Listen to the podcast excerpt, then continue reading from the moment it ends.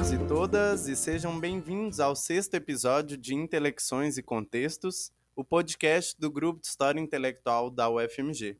Este que é um espaço para colocar em discussão o pensar e o fazer da história intelectual na perspectiva da divulgação científica. Eu sou André Amaral, estudante de História aqui na UFMG e participante deste grupo, e vou guiar os diálogos nesse episódio em língua espanhola com a participação da professora Sandra Jaramillo Restrepo, vinculada ao CONICET, ao CEDINCE e ao NUSO. E antes de hablarmos um pouco sobre esse riquíssimo projeto de, la, de construção do dicionário de las izquierdas latino-americana e a participação da professora Sandra em nosso grupo de investigação,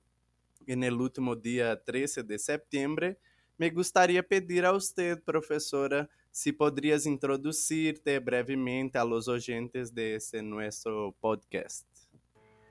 Hola André, un saludo para ti, para los oyentes y para los colegas del grupo de investigación. Mi nombre, como dices, es Sandra Jaramillo Restrepo, soy doctora en Ciencias Sociales por la Universidad de Buenos Aires. Eh, colombiana, radicada en Argentina desde hace ya varios años y actualmente soy becaria postdoctoral del CONICET con el CEDINCI como, como lugar de trabajo.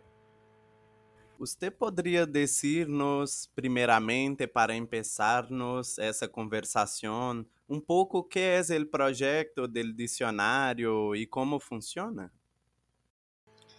Por supuesto, André.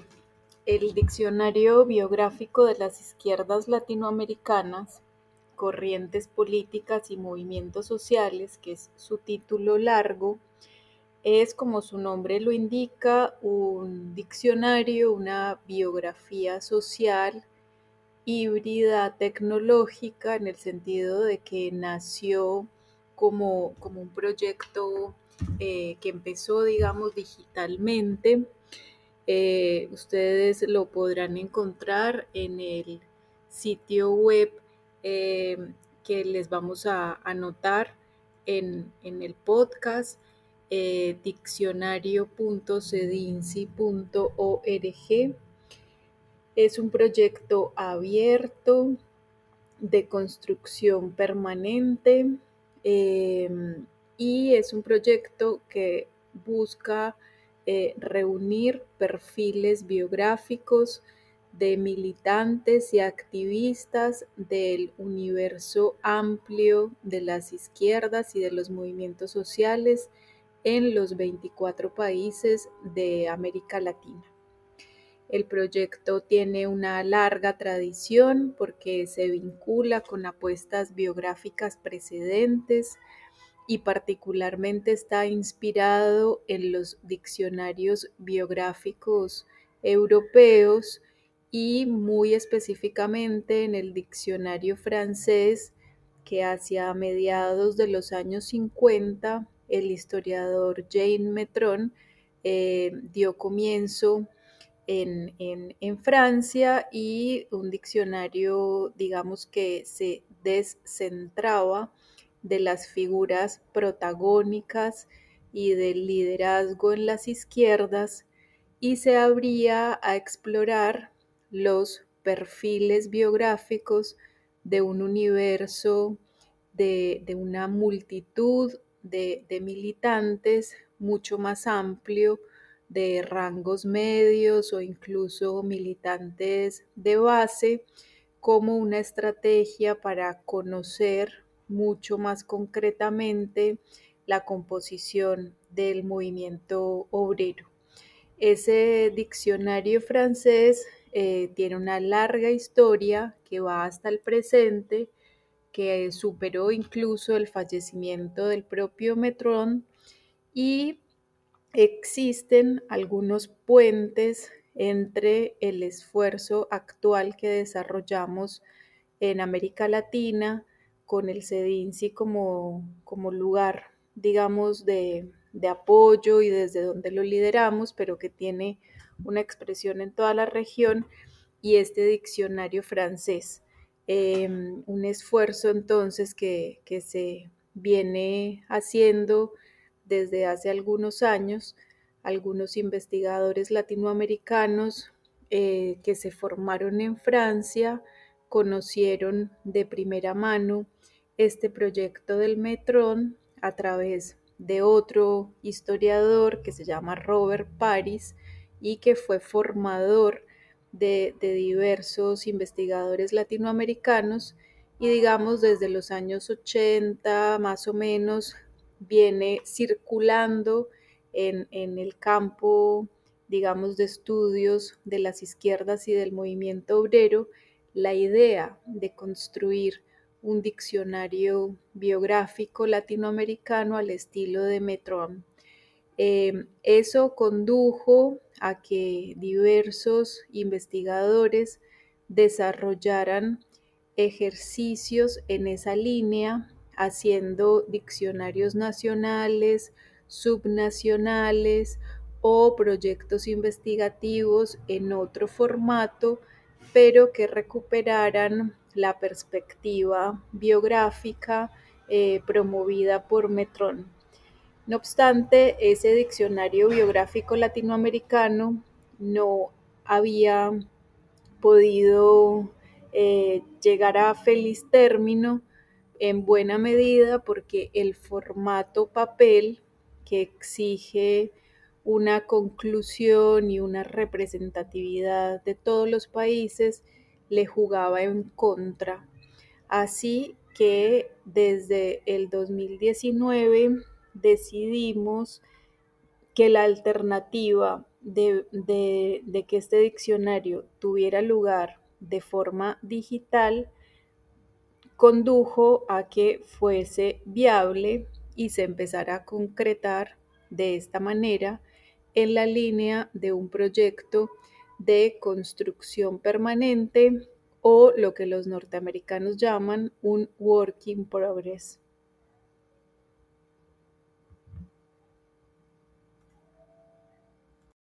Professora, muito interessante e pensar também essa construção coletiva e, e, me parece ser interessante como essa questão de, del intento del formato em papel e como o formato em papel não permite isso que, que visa, que intenta esse projeto, não? E, e aí também tenho uma dúvida que são entre quem são, quem estão involucrados. Há alguém de esses pensadores de los anos 80 que siguen eh, nesse intento ou quem são esses atores que estão que estão nesse momento construindo esse dicionário? Bueno, el diccionario actualmente está dirigido por Horacio Tarcus, que es un historiador argentino y que lideró la producción del Diccionario Nacional sobre ese país. Em, él publicó ese texto en el 2007 y a partir de ahí relanzó la iniciativa de crear el diccionario latinoamericano, conociendo estos esfuerzos precedentes que te acabo de, mencionar. Em, a partir de entonces trazó una red eh, latinoamericana y em, varios investigadores e investigadoras de la región empezaron a generar una interlocución. Esa interlocución condujo a que se pudieran establecer unos primeros corpus de figuras militantes de los diversos países en un diálogo especializado con este tipo de especialistas. Algunos de ellos se han sumado como parte del Comité Internacional del Diccionario y algunos incluso vienen aportando como editores temáticos. Entonces, tenemos el caso, por mencionarte algunos ejemplos, del profesor Arturo Taracena, un profesor de origen guatemalteco que vive en México y que vivió sus años de exilio en los años 70 en Francia, se formó de manera directa con Robert Paris, conoció de cerca el proyecto del Metron y al regresar a América Latina desarrolló en esa misma metodología un diccionario guatemalteco que fue publicado en el 2014 que contiene 800 entradas de militantes de los orígenes del movimiento obrero guatemalteco en una perspectiva muy transnacional y como en una mirada centroamericana un poco más amplia. Arturo Sartaracena es uno de los ejemplos de un personaje que eh, de manera directa hace un eslabón entre esta tradición biográfica que reciente mencionaba y la actualidad. Para el caso brasilero también tenemos a los profesores eh, Claudio Batala, eh, que se ha vinculado, digamos, con este proyecto eh, desde el inicio, que como quizá algunos de los oyentes sepan, fue quien lideró un diccionario biográfico para la región de Río de Janeiro, que también eh, dialoga con la metodología del metrón que reciente mencionaba y eh, él a su vez gestionó con varios investigadores e investigadoras brasileras la producción de entradas biográficas para el diccionario eh, latinoamericano. Hoy, si ustedes entran al sitio web, van a encontrar un capítulo específico para Brasil que inició con, con, el esfuerzo de este profesor que recién menciono y al que también se unió el profesor Fernando Tejera da Silva, el profesor Dainis Carepops y Michael Hall, por mencionar los ejemplos brasileños específicamente, y posteriormente se han ido uniendo otros investigadores de otros núcleos eh, universitarios o de otros centros de investigación que han ido engrosando el capítulo brasilero. Bueno, son como dos de los ejemplos que, te puedo dar eh, sobre personas que, que, hacen, que hacían parte, digamos, de esta historia, de estos antecedentes y que actualmente se vinculan. Em, pero tenemos también eh, otros núcleos, por ejemplo, en la ciudad de, Montevideo hay, un equipo que viene tratando de, relanzar el proyecto para el caso de Uruguay y se cuenta con el antecedente del diccionario que para ese país desarrolló el profesor Carlos Subillaga de la Universidad de la República.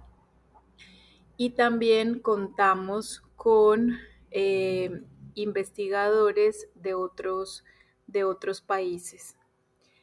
Perú, por ejemplo, es un país bastante interesante que vale la pena mencionar. El profesor que recientemente falleció, Ricardo Melgarbao, fue, como mencionaba recién, eh, para el caso de Arturo Taracena,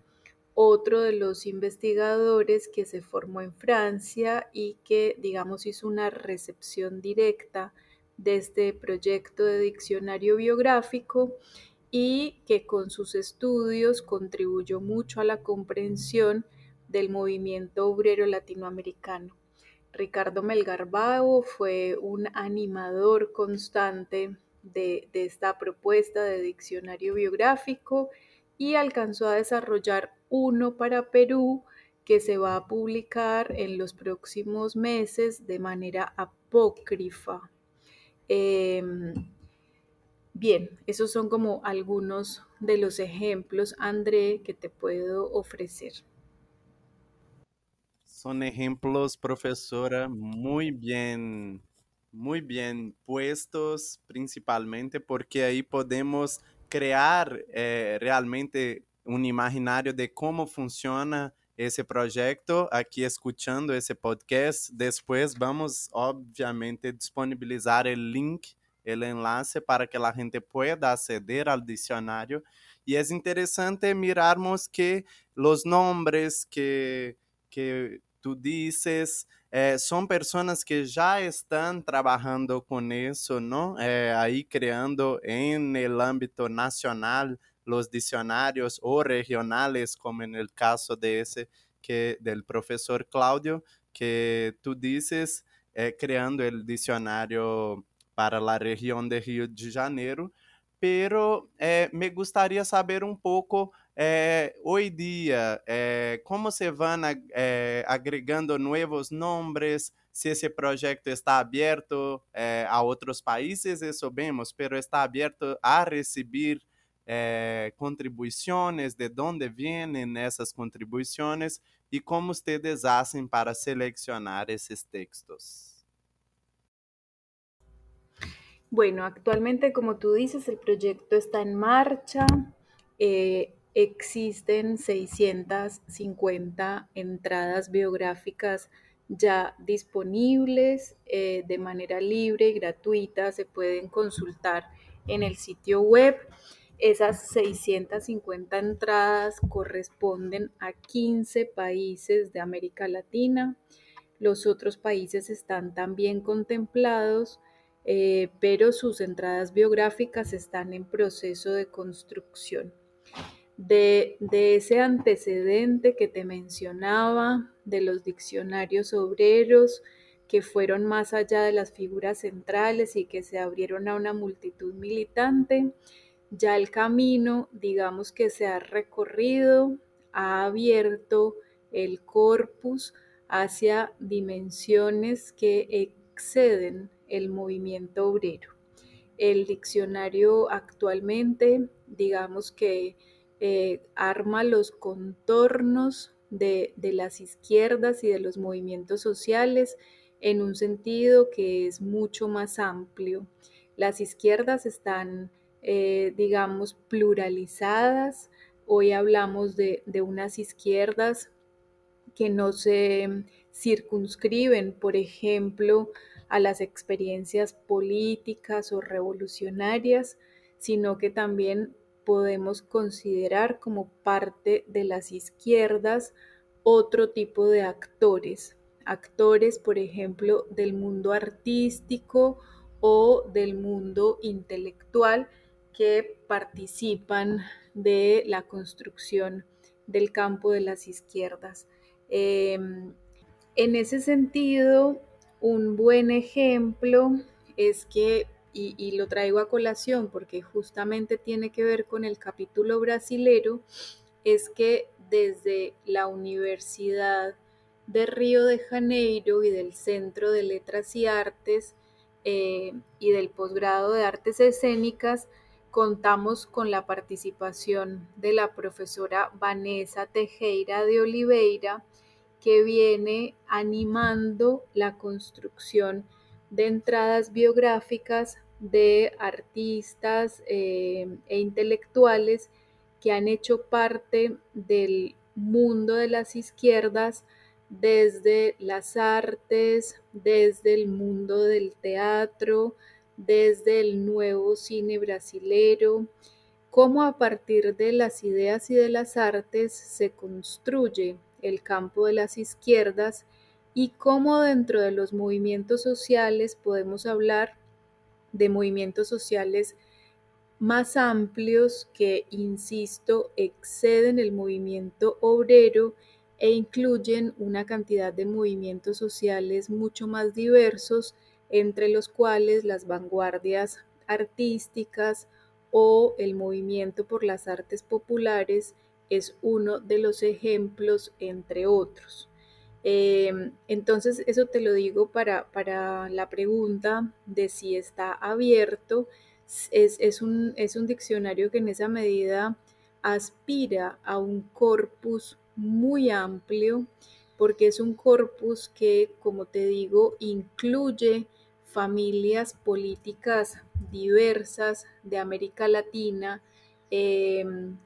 anarquistas, autonomistas, comunistas, consejistas, cristianismo, liberalismo, en, aquellos eh, casos en los cuales el liberalismo, por ejemplo, ha tenido algunas eh, vinculaciones fuertes con los sectores sociales, eh, el laborismo, el maoísmo, etcétera, y los movimientos sociales también diversos. Hoy hablamos de activismos LGTBIQ NB, como lo denominan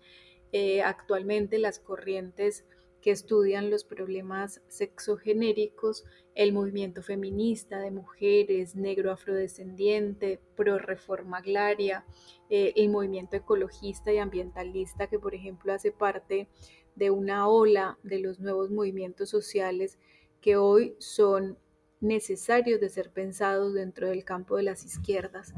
Entonces el diccionario está abierto en ese sentido a un universo que efectivamente es muy amplio y que, mm, puede expandirse de, una manera fuerte hacia, hacia figuras de muy diversa factura. Eh, nosotros circulamos todo el tiempo invitaciones a núcleos de, trabajo en estos campos de las izquierdas y de los movimientos sociales. Hemos iniciado un proceso también eh, formativo de, de, talleres para la producción de entradas biográficas para el diccionario biográfico latinoamericano. Conocemos eh, algunos avances de personajes que han sido objeto de biografías individuales y sociales, así que convocamos a esos investigadores a que sinteticen en una entrada biográfica eh, aquella vida del militante o de la militante que ha sido objeto de su atención en una investigación de más largo alcance. Y también tenemos muchos casos en los que nos llegan entradas biográficas de una manera espontánea. Eh, nos escriben y nos consultan sobre la posibilidad de escribir una entrada u otra, paso que es necesario porque existen muchos perfiles biográficos en construcción actualmente, entonces para evitar que se superpongan investigadores escribiendo sobre el mismo personaje, solemos hacer este paso previo. Y tenemos editores, finalmente lo menciono, en diferentes países que han lanzado convocatorias dentro de sus propios campos nacionales a especialistas que ellos conocen de manera más específica y que saben que pueden ser eh, personas idóneas para desarrollar una entrada biográfica. El caso, y con esto cierro sobre esta pregunta, eh, chileno es uno de los ejemplos que pongo donde el historiador Sergio Gres eh, hace la función de editor para Chile y él desde su lugar de trabajo y desde su conocimiento de las izquierdas y de las izquierdas chilenas ha hecho una convocatoria para invitar a investigadores de diferentes partes del país a que se sumen a esta iniciativa. El capítulo chileno, por ende, es uno de los capítulos que ha ido engrosando nombres y experiencias militantes que hoy se pueden consultar. Es realmente, profesor, un proyecto que mm, mm, cuanto más hablamos sobre, más me da ganas de conocer y ver, porque la dimensión me parece una cosa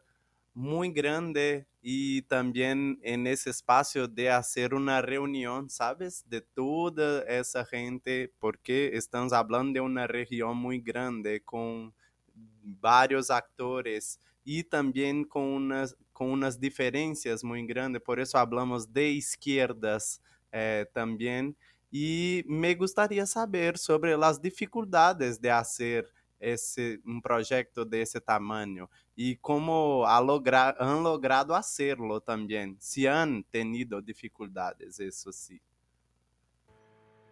Mira, hay eh, dimensiones que, que, obviamente las podemos pensar como dificultades, también las podemos pensar como desafíos.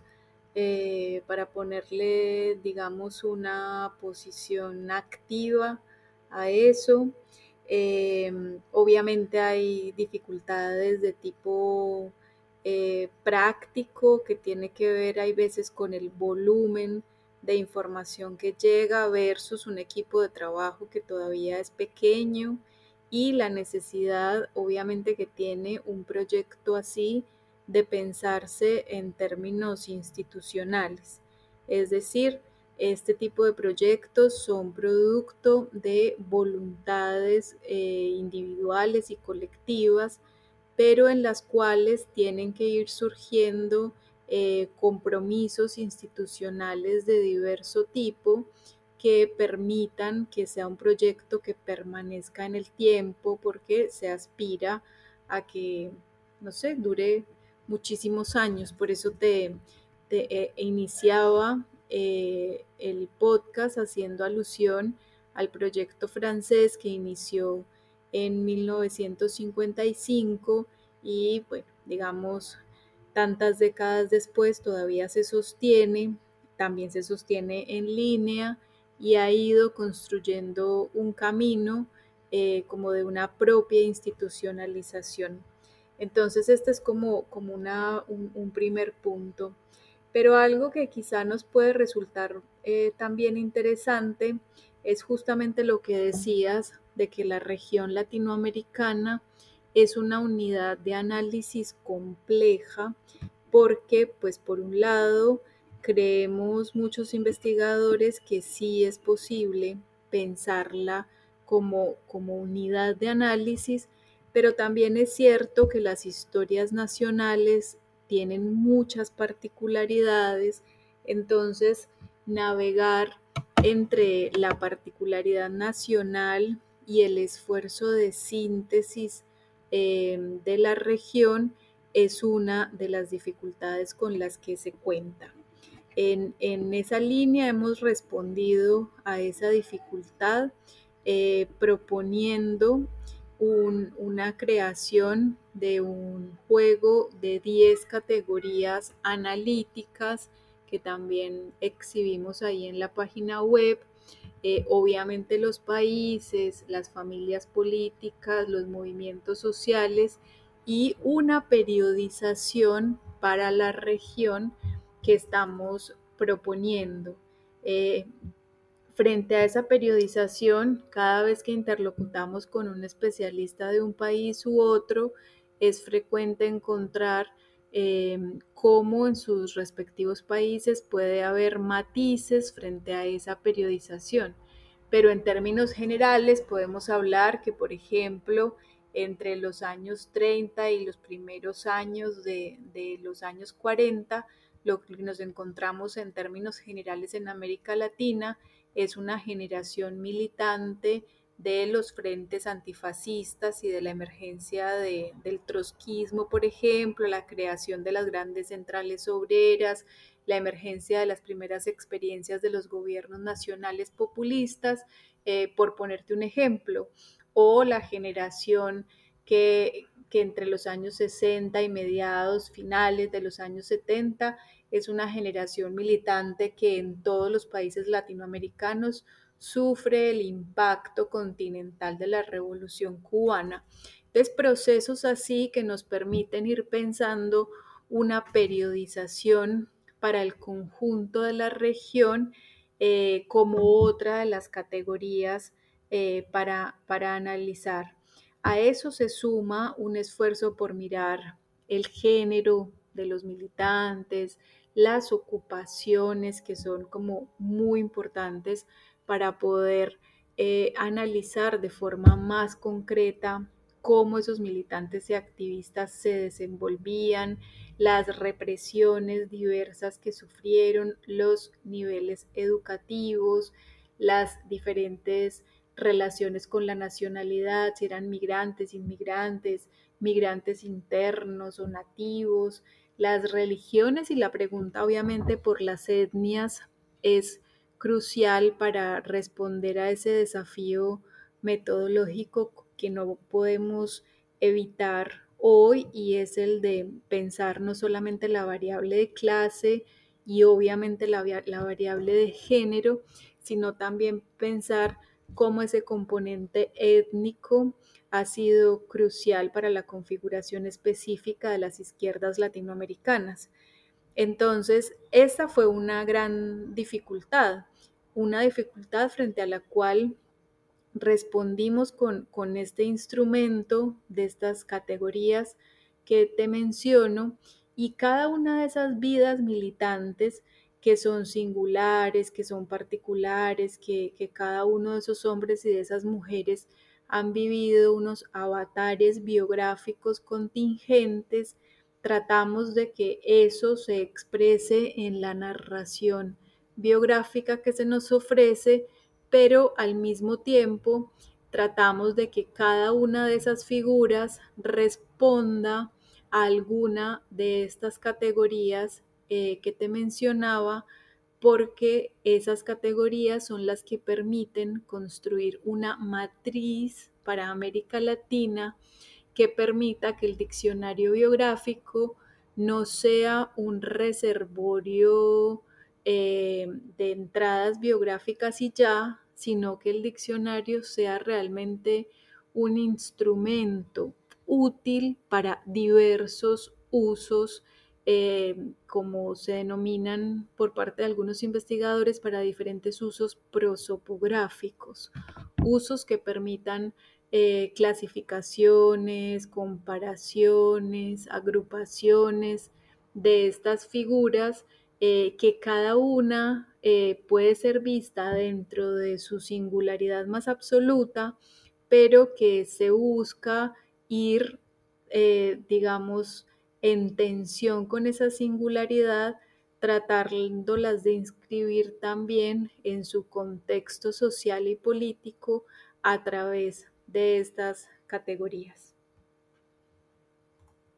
Profesora, me encanta porque própria América Latina como unidade de análisis tão compleja o próprio objeto já traz um desafio em ele mesmo e eu vejo que vocês encontraram uma resposta a isso hasta muito feliz, sabes? Todo isso que tu me dices me, eh, me parece muito interessante e eu penso que o espaço também, desde onde está saindo, surgindo, gestionando esse projeto, que é o CEDINSE, que é já bem conhecido, esse centro de investigação, é,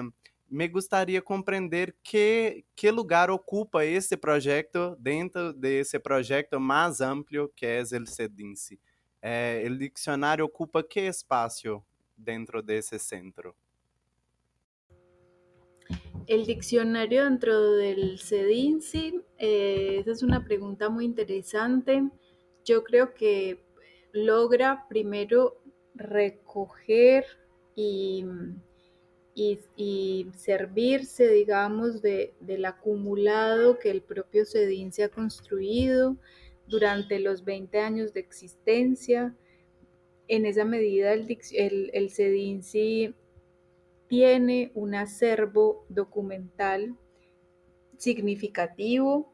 una hemeroteca, una biblioteca, eh, unos fondos de archivo eh, no solamente argentinos, que en Argentina es muy contundente, digamos, la presencia documental que tiene, sino como también América Latina eh, está presente en ese centro documental, entonces muchos de los materiales y de las fuentes que pueden ser insumos para el diccionario biográfico se encuentran en el propio centro de investigación. Obviamente las fuentes son mucho más amplias y tenemos especificidades nacionales que requieren de los archivos de cada país, pero sí hay una vocación del Centro de, Investigación y Documentación, que es el CEDINSI, de tener representación de los diferentes países. Eh, adicionalmente, se, se sirve el diccionario de la experiencia que ha ido desarrollando el CEDINSI en algunos recursos web,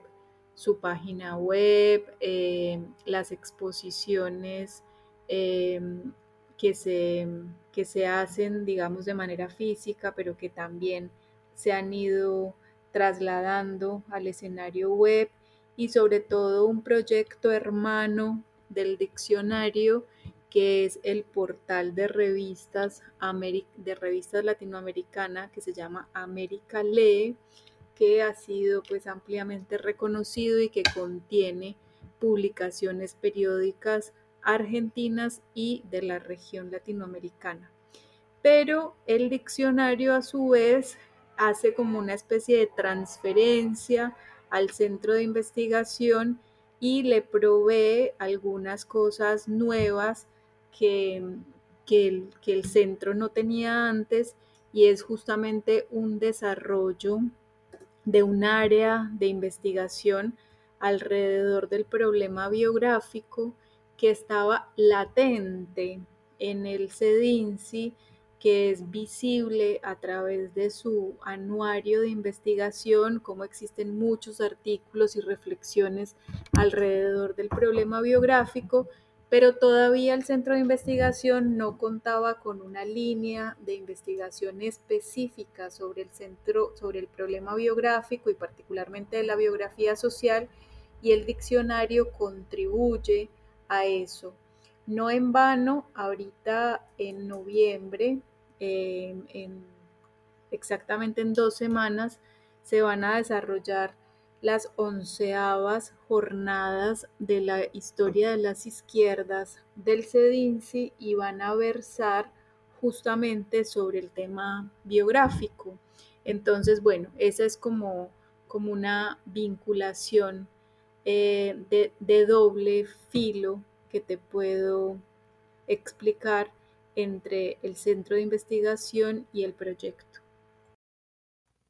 Es muy interesante porque yo veo que es un espacio que podría hacer ese proyecto de ese tamaño. Y es muy lindo y también pensar eso que tú ya lo has dicho sobre la interlocución entre esas figuras dentro de América Latina y también para conseguir tomar todos los países, además de Argentina. Eh, pero pensando nessa perspectiva das redes, como esse projeto nos ajuda a pensar as redes intelectuais eh, latino-americanas desde o século XIX hasta a atualidade? Como é possível perceber essas redes desde esse projeto? Bueno, yo creo que se pueden pensar esas redes tanto como, como objeto de análisis, por decirlo de una forma muy técnica, y como sujetos que investigan. En el primer sentido, como objeto de análisis, eh, podemos señalar que se busca eh, visibilizar esas redes que construyeron esas vidas militantes, como cada una de las entradas que se suma al diccionario trae sus propias redes de sociabilidad. Eh, cuando, eh, no sé, José Aricó, por ejemplo, em, entonces creador del, del grupo pasado y presente. El grupo pasado y presente a su vez compuesto por una serie de, eh, de, de, intelectuales de izquierda que son fulanito y peranito y cómo esos investigadores estaban no solamente en Argentina, sino también durante su exilio en México. Entonces nos abre a una red de, relaciones y de sociabilidades intelectuales en México. Una sola entrada biográfica, por ejemplo, puede contener a su interior 3, 4, 5, 10 o 15 eh, eh, figuras de las izquierdas y de los movimientos sociales con las cuales hizo red. Algunos tienen unas vinculaciones más puntuales porque son unos militantes, digamos, eh, menos conocidos, que hicieron unas intervenciones menos conocidas y que, por ejemplo, protagonizaron digamos, una huelga en específico y a través de esa huelga podemos recuperar su nombre y contornear que ahí hubo una individualidad militante. Pero otras figuras lograron desarrollar una obra, eh, digamos, escrita o también una actividad militante eh, de liderazgo y se constituyen en unos nodos de articulación de unas redes intelectuales, intelectuales y políticas muchísimo más amplias. Eh, hace unos días publicamos en el diccionario la biografía de José Revueltas, el militante mexicano, y esa biografía es especialmente llamativa en la cantidad de redes que el personaje permite visibilizar. Muchos editores, personas que produjeron revistas, militantes de diferentes partidos, em, redes eh, en diversos países, etc. Entonces, las redes como, como, como, digamos, un visor de análisis de esas figuras militantes y el diccionario a través de los hipervínculos que establece entre unos y otros como una metodología de construcción de redes. Pero a su vez el diccionario y todo proyecto de diccionario es imposible que se realice de manera individual. Nadie puede construir un diccionario eh, como, como un, un personaje, digamos, aislado, sino que necesita de la colaboración de muchas, de muchos otros y de voluntades eh, colectivas. En una de las pestañas de, la página del diccionario, nosotros escribimos las apuestas biográficas, eh, apuestas biográficas precedentes del diccionario y en todas y cada una de ellas encontramos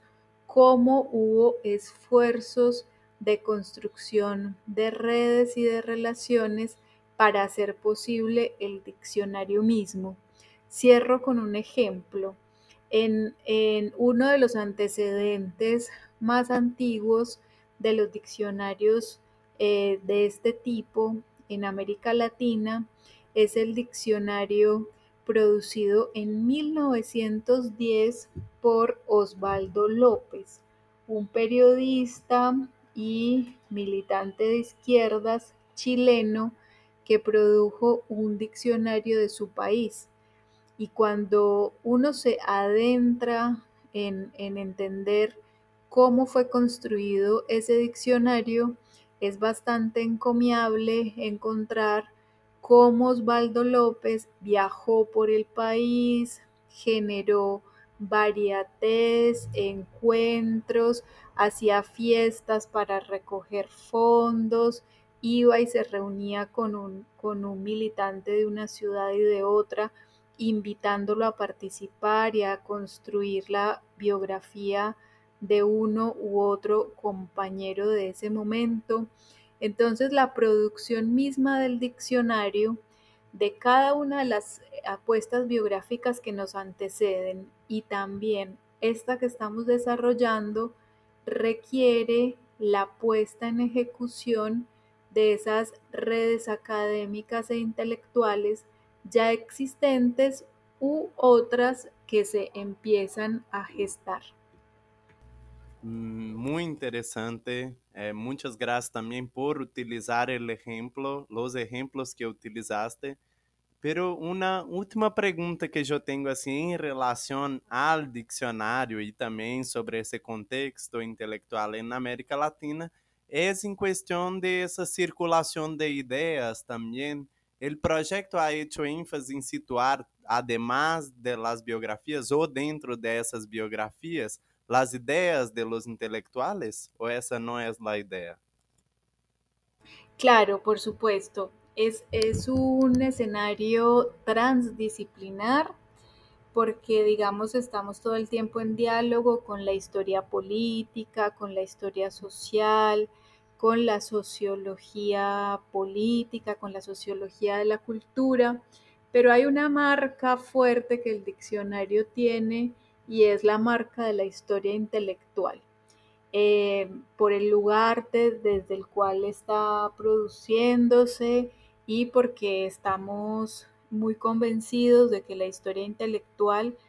trae preguntas y herramientas que permiten renovar el objeto de estudio de las izquierdas y de los movimientos sociales. Entonces, el campo de las ideas es un campo sustancial de un proyecto biográfico como este que tiene, digamos, en la historia intelectual un, espacio, un invernadero, un invernadero de, gestación. Em, por un lado, esto que te mencionaba antes, y es que se visibiliza dentro del universo de las izquierdas y de los movimientos sociales el papel que han cumplido los intelectuales, las intelectuales y también las figuras del arte. Em, ese es un elemento, digamos, sustancial, pensar las izquierdas no solamente como en sus e-, ejecuciones políticas, sino en un sentido mucho más amplio de la cultura de izquierdas y sus propias lógicas de expresión y de formación, eh, cómo los y las intelectuales intervienen, por ejemplo, a través del mundo impreso, como la huella de su trabajo y de su intervención en el ámbito cultural, en el ámbito político, pasa por la producción de libros, de revistas, de editoriales. Podríamos irnos más hacia el presente y decir la, intervención a través de redes sociales, de podcasts, de páginas web, es decir, de todo ese universo que tiene que ver con el libro y posteriormente también con los medios audiovisuales. Y por otro lado, en la construcción misma de, las entradas biográficas, tratamos de ver todo el tiempo cuál es ese universo ideológico con el que el militante se vinculó, del cual fue, digamos, actor y, digamos, como alguien que, que, contribuyó a que ese campo ideológico se desarrollara los trotskismos latinoamericanos, los maoísmos latinoamericanos, los autonomismos latinoamericanos, cómo esos militantes de nuestra región contribuyeron a la formación de esos sistemas ideológicos a través de qué rutas, no las ideas en abstracto, sino las ideas puestas, digamos, en, en la materialidad concreta, de los debates específicos y de las intervenciones materiales específicas, pero también, y, con eso cierro, cómo buscamos visibilizar incluso como un campo específico de la entrada biográfica la obra de cada militante en el caso que aplique, eh, cuáles fueron los libros que escribió o para el caso de, otro tipo de militantes, cuáles fueron las, las películas que produjo, las obras de teatro que escribió, las eh, pinturas que pudo producir, etc. Me parece muy interesante y muy importante también esa idea eh, transdisciplinar para poder pensar esa circulación y cómo se da todo eso y es muy feliz la participación del, para mí, la participación de, de, de ti, profesora Sandra, en nuestro grupo, por el hecho justamente de eso, nuestro grupo de historia intelectual, narrativas, prácticas y circulación de ideas. Entonces, todo ahí dentro de un mismo escopo, ¿no? Y ahí tengo una, una duda, que es que en el último día 30 de septiembre, eh, usted presentaste la ponencia Entre herencias y construcciones colectivas, un diccionario biográfico de las izquierdas latinoamericanas en una reunión de nuestro grupo y me gustaría preguntar cómo se enteró de la iniciativa del, del, de nuestro grupo y de nuestras reuniones. Eh, me enteré porque funciona, digamos, el campo intelectual y nos constituimos como, como una comunidad de trabajo, aunque no nos conozcamos físicamente. Pero efectivamente hay muchos puentes por los cuales circula la información, eh, los congresos, los eventos diversos y me llegó eh, la invitación directamente a mi correo, pero además hay algunos vínculos interinstitucionales entre el equipo de investigación y el CEDINSI. Algunos de los colegas que hoy están en el CEDINSI han tenido relaciones previas con el grupo de investigación de, de la Universidad de Minas Gerais o eh, con algunos de sus miembros. Eh, la colega Ivana Margarucci, por ejemplo, trabajó con la profesora Adriane o el profesor Adrián Celentano ha hecho parte de algunos de los espacios del grupo de investigación o la doctora Natalia Bustelo otro tanto. Entonces hay una serie de, de puentes que me permitieron conocer ese espacio y que se pudiera armar la propuesta de presentar la ponencia ahí. Y yo creo que como tú dices, fue un espacio muy feliz porque fue la oportunidad de abrir un diálogo que a mí me resultó muy aportativo y que me parece que nutre eh, la discusión bastante. Sin duda, yo pienso que para nosotros también fue muy feliz porque fue feliz escucharte en el día 30 y también hoy aquí en esa oportunidad, porque es realmente eso como se va construyendo las redes. Nuestro grupo también no tiene tanto tiempo de existencia, entonces vamos llegando y dialogando con otros grupos que ya están ahí en la caminata y vamos construyendo y creciendo ese corpus, ¿sí? E para irmos finalizando essa charla, me gostaria de perguntar sobre o futuro do projeto, do dicionário, como vocês veem, onde poderia chegar esse projeto ou, e também como planteam sua continuidade.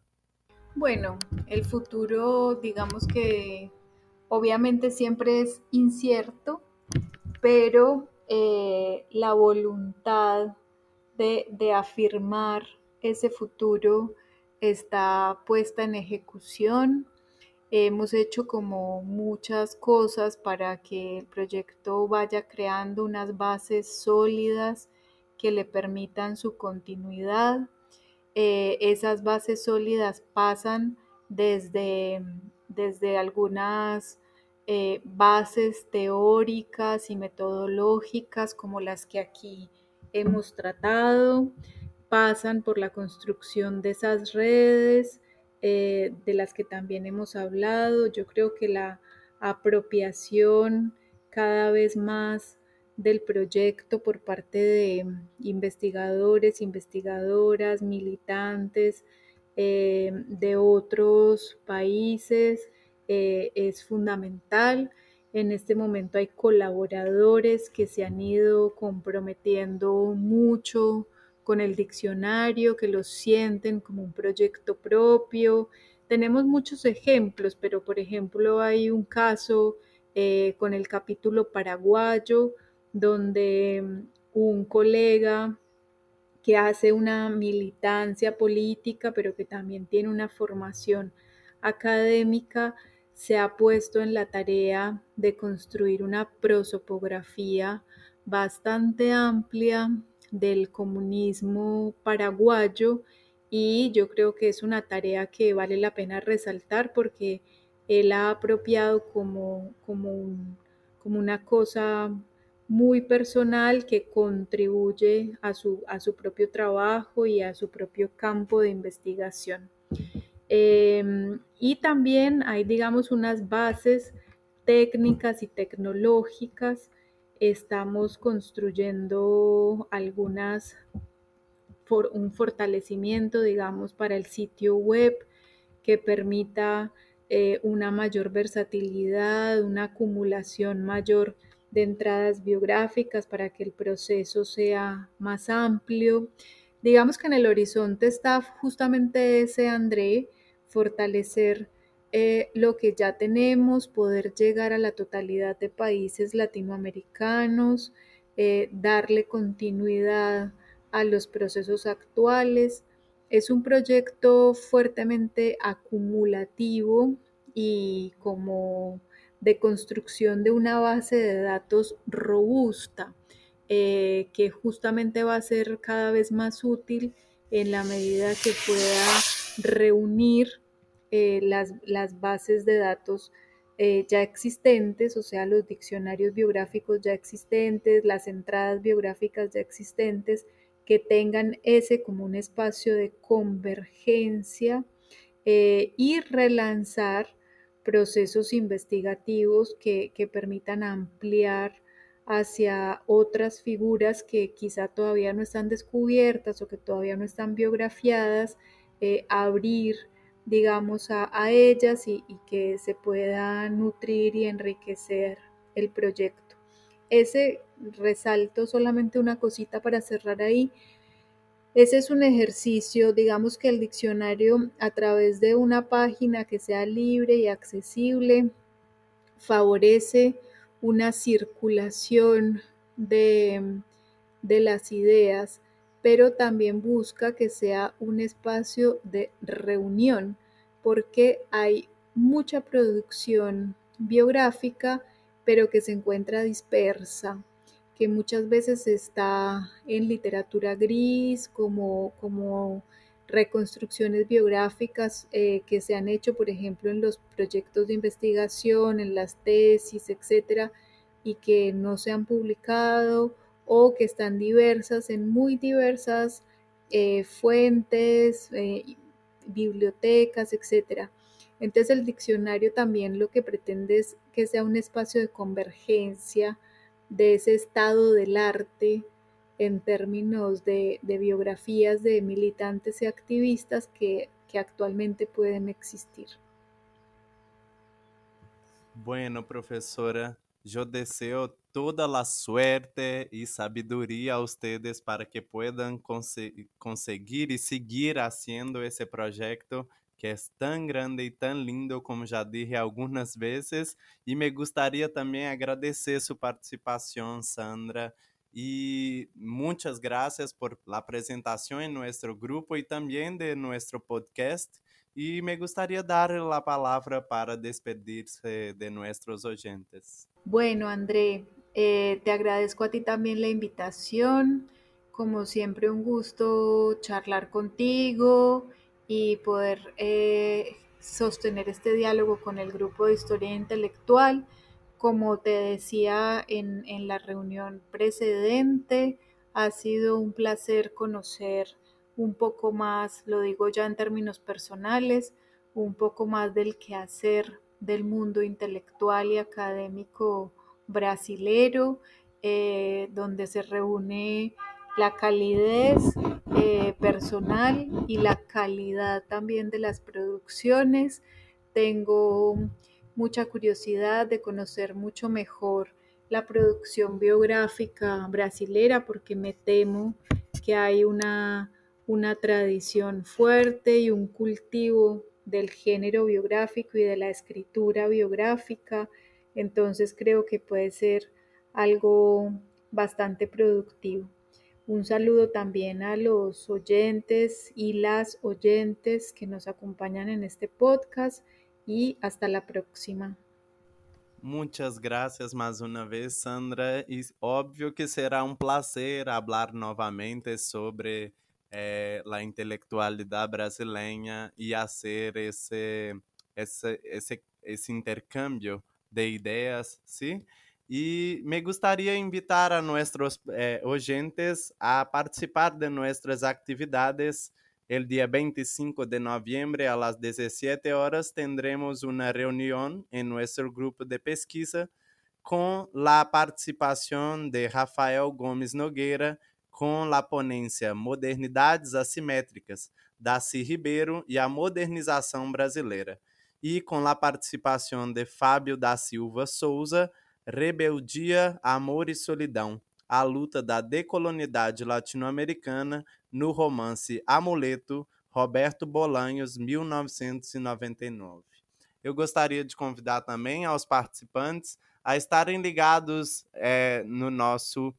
Instagram para mais informações sobre o Seminário Internacional 100 anos de Darcy Ribeiro, Intelectualidade e Pensamento Crítico Latino-Americano, é, que será realizado no dia 25 a 29 de abril, gratuito, online, com realização do Grupo de História Intelectual da UFMG. Este foi o Intelecções e Contextos, o podcast do Grupo de História Intelectual da UFMG. Muito obrigado à participação de todos e todas e nos vemos no próximo episódio.